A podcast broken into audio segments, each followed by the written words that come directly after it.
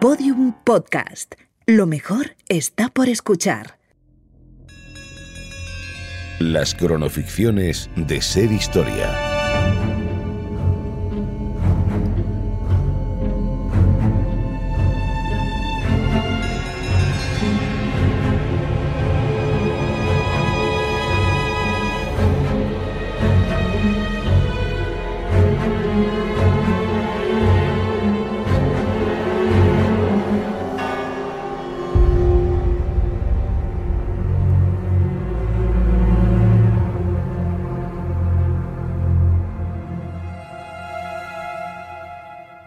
Si se pudiera decir que existen personas que tienen destinado el pasar a la historia, tendríamos que hablar de los visionarios. Son pocos, y aunque mucho después se les aprecia, en vida no suelen pasarlo del todo bien.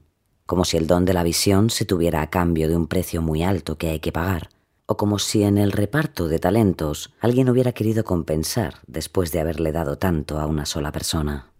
Pero ¿qué suele pasar para que los más visionarios del mundo y de sus posibilidades sean los que peor saben cuidar de sí mismos? ¿Será algo adquirido? ¿O vendrá esta cualidad con el pack del visionario? Sus historias pueden llegar a ser flagrantes, o quizás incomprensibles para el resto de humanos más normales, siempre entre comillas, pero algo debe de alimentarles a un nivel que el resto no entendemos fácilmente porque a pesar de las adversidades, a pesar de que intenten arrancarse los ojos o una oreja, ellos siguen viendo con fuerza lo que otros no podemos siquiera imaginar. Y menos mal. Recuerdo mi primera impresión de Nueva York cuando bajé del barco. Es una ciudad gris. Supongo que el efecto se veía intensificado porque yo entonces venía precisamente de la ciudad de la luz. Era junio y ya empezaba a hacer calor. Nervioso, deseando que arrancara el primer día del resto de mi vida, no dejé ni siquiera las maletas en el hotel y me dirigí directamente a mi destino, las oficinas de Thomas Alba Edison. Iba a trabajar en la Edison Machine Works, un sueño y una aventura. Era 1884 y el mundo, entonces no lo sabíamos, estaba al borde de una gran revolución. Nikola Tesla, el hombre que iluminó el mundo.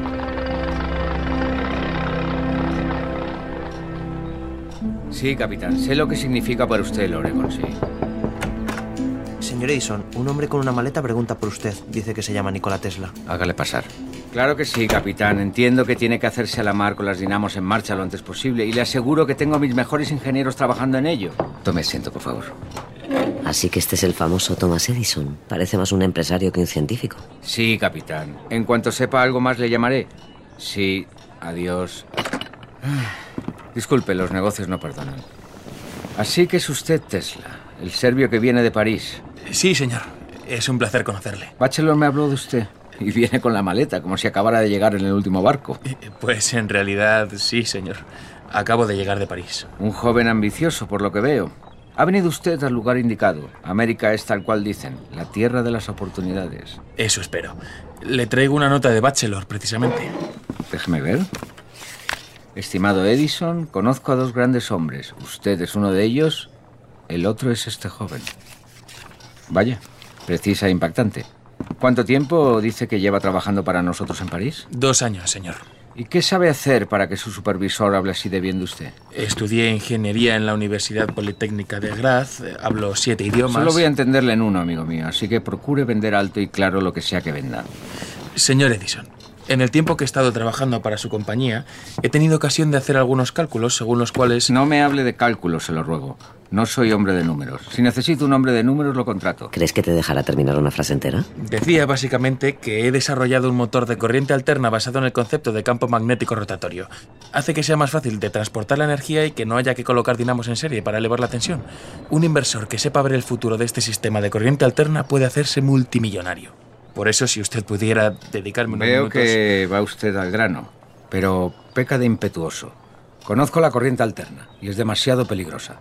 Además, esta nación se ha decantado por la corriente continua y no seré yo quien eche por tierra lo que la gente quiere. ¿Esta nación o él? Pero no se preocupe, que en esta oficina no le faltará trabajo. Demuéstrale quién eres, Nicola. Señor, si me permite, cuando entré estaba usted hablando sobre el Oregon. Tengo entendido que es uno de los tres atlánticos más rápidos del mundo. Así es. Y el primero en contar con electricidad a bordo. aunque las dinamos están dando problemas y no puede salir de puerto. Yo puedo arreglarlo. ah, sí. Eso cree. Irá también con su maleta. Si es preciso, sí. Pero déjeme intentarlo. Está bien. Esto será interesante. Me gusta la gente que arriesga. Entonces tú le vas a encantar. No le defraudaré, señor. Buenos días. Buenos días.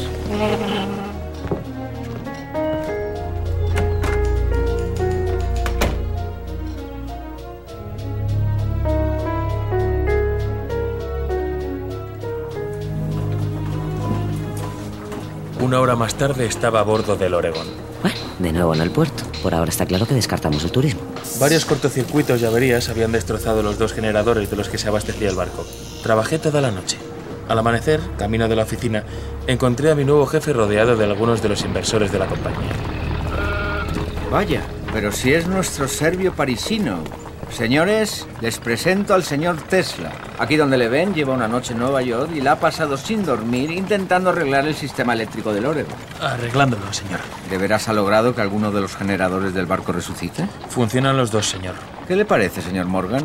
Yo creo que este muchacho sabe lo que se hace. ¿Ha dicho Morgan, el magnate JP Morgan? Vaya, no se anda con bromas en cuanto a los inversores, este Edison. Es un placer conocerle, hijo. ¿Cómo dice que se llama? Nikola Tesla, señor. Es un placer. Así que la nota de Bachelor no exageraba. Parece que tiene usted talento. Le felicito, Tesla, y le auguro un buen futuro en América. Por aquí han pasado muchos europeos y solo con mirarlos sé quién va a triunfar. Como aquel enano... ¿Cómo se llamaba Morgan, el alemán? ¿No era Steinmetz? Eso es, Charles Steinmetz. Hoy es uno de los genios de nuestro laboratorio y llegó deportado de Alemania como un perro. Trabaje duro, Tesla, y llegará lejos. Ahora vaya al hotel y tome un baño. Queremos hombres de calidad, pero limpios. Buenos días, señores. Es un buen principio, Nicola, pero lleva cuidado. A ningún capitán le gusta que le eclipse un marinero.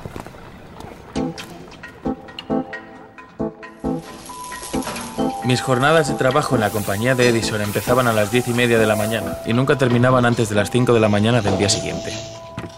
He contado con colaboradores muy entregados, Tesla, pero sin duda usted se lleva la palma. A veces el propio Edison me acompañaba y juntos pasábamos dos o tres días en vela intentando solucionar un problema, mientras uno a uno los miembros del equipo iban desertando. Bueno, él también daba alguna cabezadita. Eso de que se encerraba en su despacho solo para pensar. Tan implicado estaba en la compañía que propuse a Edison un rediseño revolucionario de su sistema de corriente.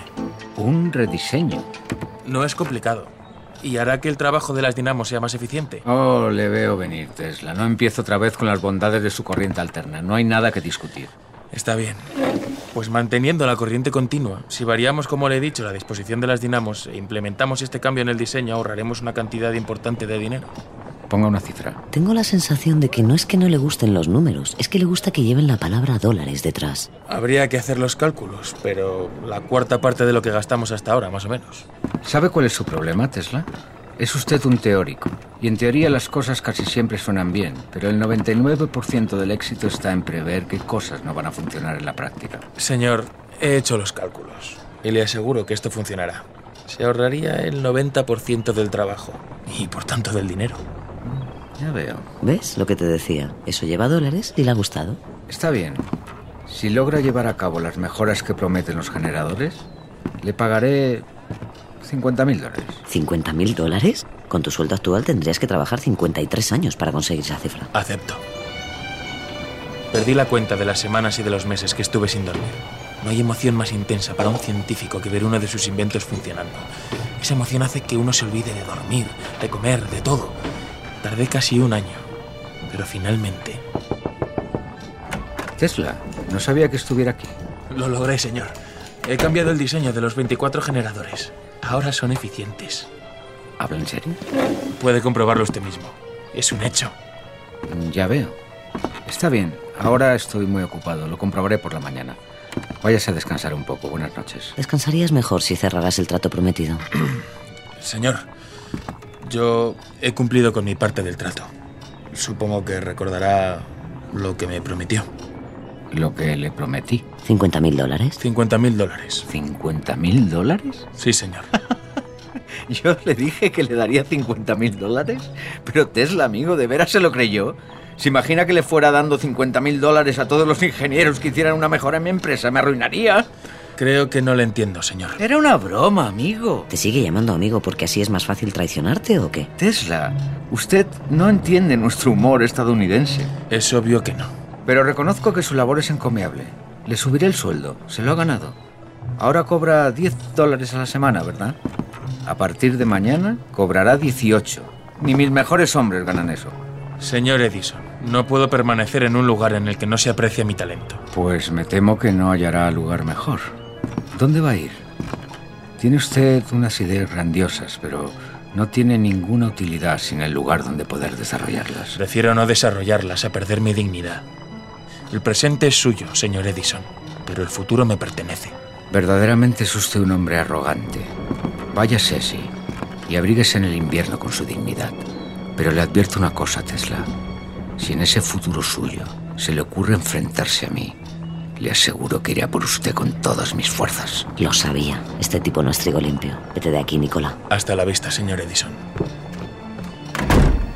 Pero el futuro, al menos el inmediato, pintaba mejor cuando salí con un portazo del despacho de Edison. Poco tiempo después, la crisis económica se convirtió en depresión y ya no encontré trabajo de ingeniero. Tuve que buscarme la vida como un obrero más de las cuadrillas que deambulaban cada día por las calles de Nueva York. Fue mi despertar del sueño americano. Pero durante este tiempo, ni por un momento dejé de trabajar en mi sistema polifásico de corriente alterna. Tres años después, en 1888, tuve mi primer golpe real de suerte en el continente americano. Y la suerte en este caso tenía un nombre, George Westinghouse.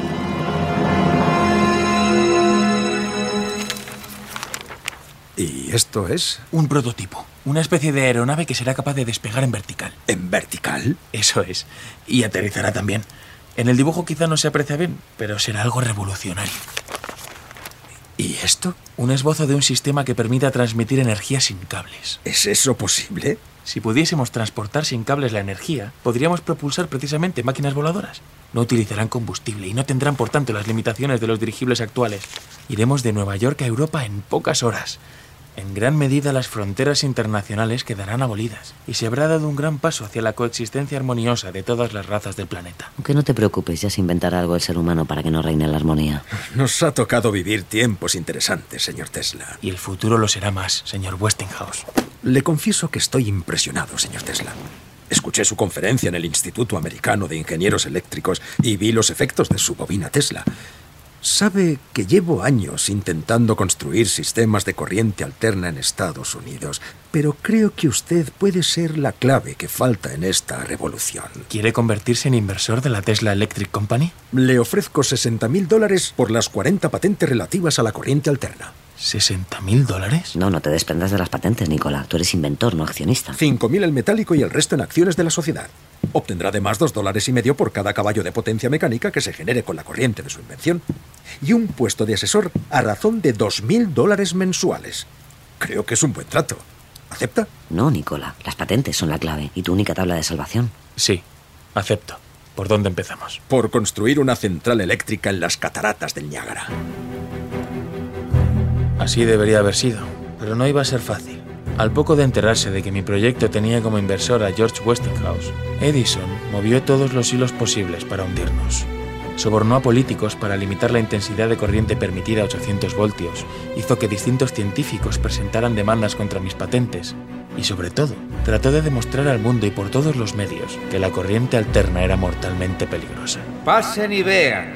Esto es lo que quiere ese loco de George Westinghouse que tenga usted en casa, señora. No pierdan detalle. ¿Ven estas placas metálicas? Están unidas por este cable a este generador de corriente alterna de mil voltios. Fíjense. Acercamos a este pobre animal. Vamos, ven, ven, ven. Observen ahora con atención.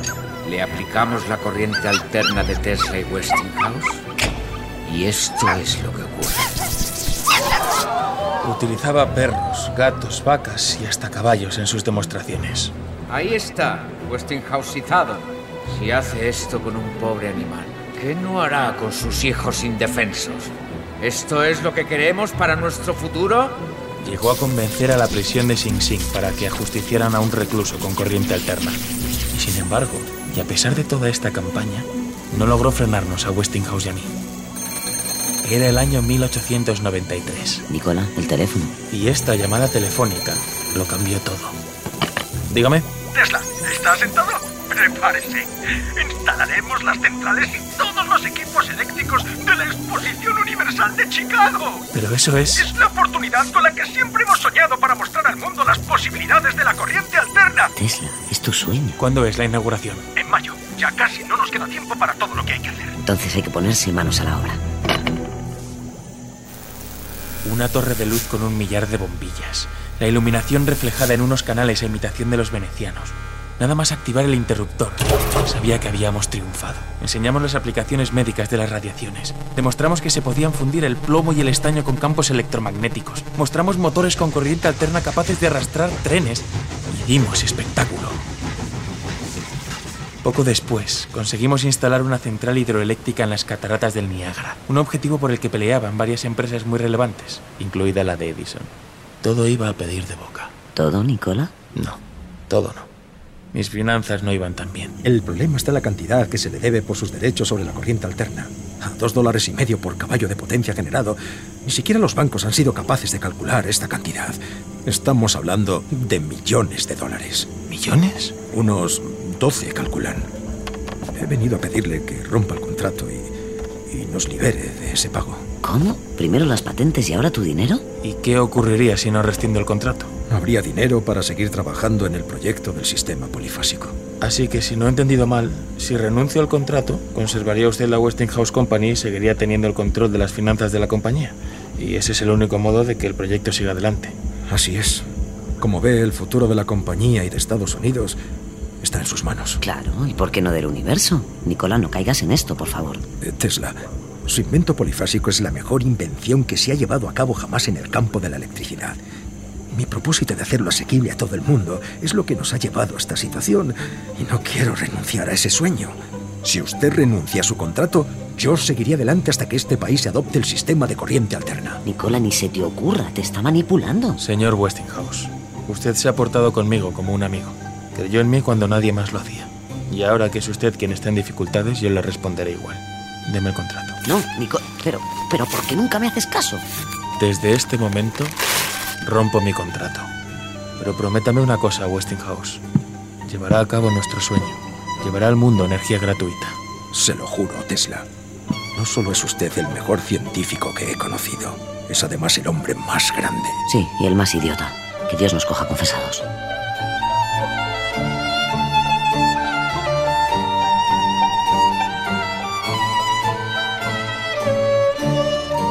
La memoria de la Westinghouse Company recogió en el año 1897 un único pago de 216.600 dólares por mis patentes. Al romper el contrato no solo renunciaba a los millones que ya había ganado, también a los que en adelante ganaría. Pero ¿de qué me servía el dinero si no había empresa que me lo pudiera pagar? Reconozco que nunca di demasiada importancia al dinero, pero también reconozco que cuando no lo tuve, lo eché de menos. Pero faltan años para que eso ocurra. Aún te queda otra guerra que luchar antes. Sí, y en ella volví a coincidir con alguien a quien ya conocía, el magnate J.P. Morgan.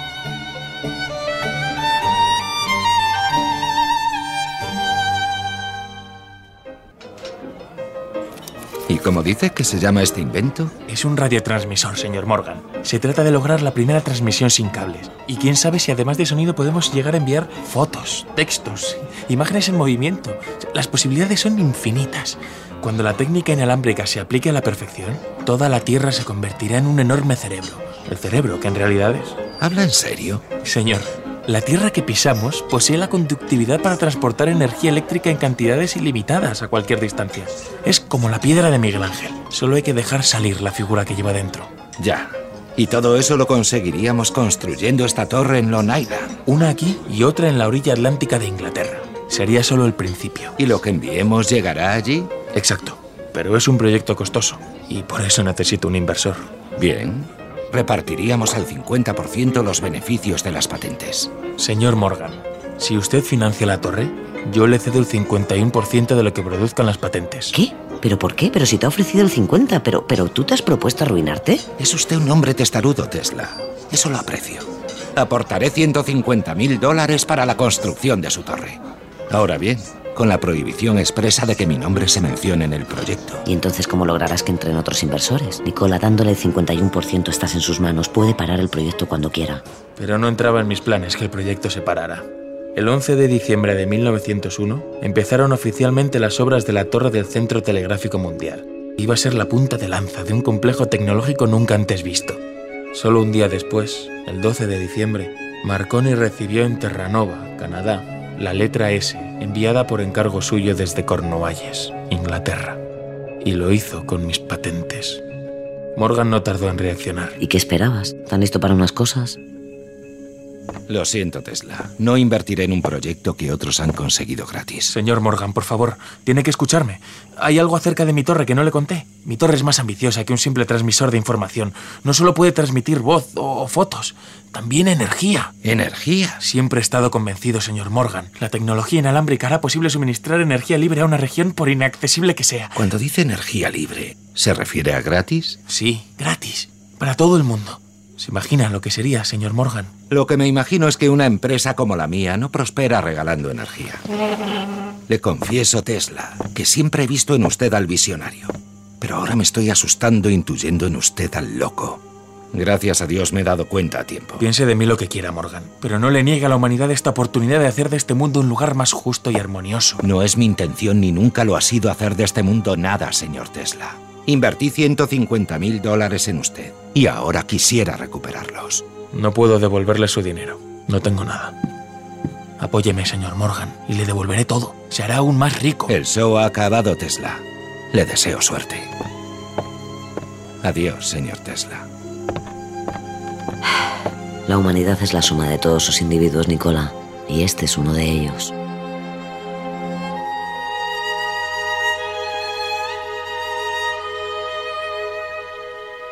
Se acabó el espectáculo, efectivamente. Se acabó el sueño. Lo único sin final fueron las deudas que me acompañaron el resto de mi vida.